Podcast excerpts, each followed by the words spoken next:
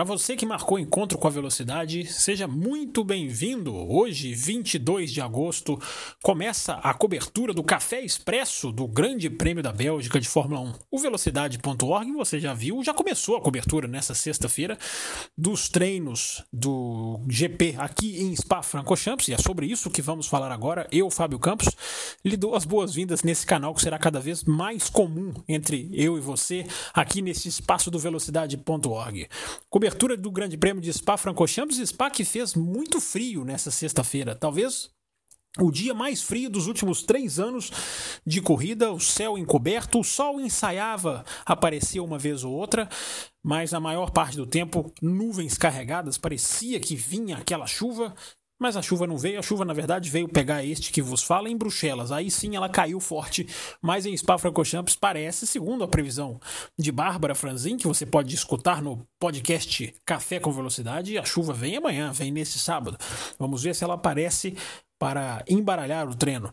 Na pista, muita gente, mais uma vez, uma sexta-feira com muita, uh, muito comparecimento de público, muita torcida dinamarquesa, impressionante como os dinamarqueses abraçaram o Spa-Francorchamps e vieram torcer agora para o seu piloto Kevin Magnussen.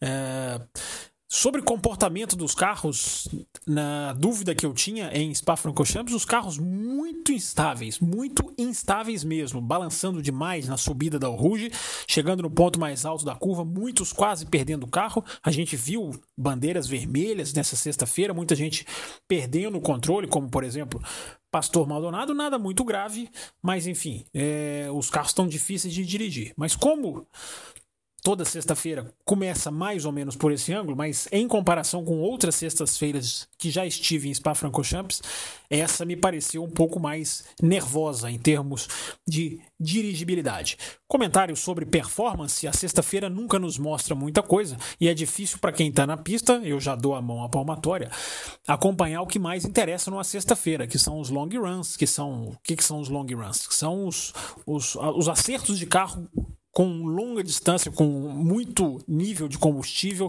que avalia desgaste de pneus, rendimento. Isso para quem está na pista é um pouquinho mais difícil para quem está em casa, para quem está na televisão, para quem está no computador. É muito mais fácil. De qualquer maneira, Mercedes na frente, Mercedes, claro, não, não seria diferente. Williams ensaiando alguma coisa, mas a verdade mesmo nós vamos ter no sábado. No Café Expresso deste sábado, aí sim, eu já volto analisando mais performance, mais desempenho, mais, claro, classificação que é o que importa. No mais, a cobertura convido você para acompanhar a cobertura em fotos, que se não está ainda no ar, vai entrar ainda nessa sexta-feira, com as fotos. Uh, imagens de Spa-Francorchamps de ângulo, ângulos bastante diferentes. Uh, ali no miolo do circuito, naquela sequência de duas curvas rápidas em descida, ali são, estão concentradas a maioria das fotos, mas tem fotos da curva Les Combes, tem fotos da Rouge, tem foto de vários ângulos, vários pontos do autódromo.